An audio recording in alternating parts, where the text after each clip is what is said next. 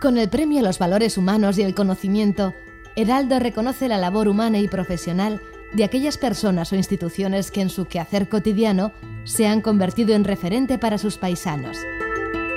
Ya han sido reconocidos con este galardón el catedrático de álgebra Javier Otal,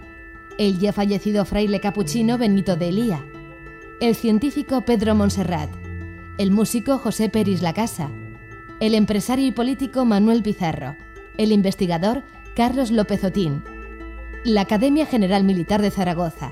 el cineasta José Luis Borau y la maestra de danza María de Ávila. Todos ellos pertenecientes a diferentes disciplinas profesionales, pero con dos cosas en común, ser un ejemplo del buen hacer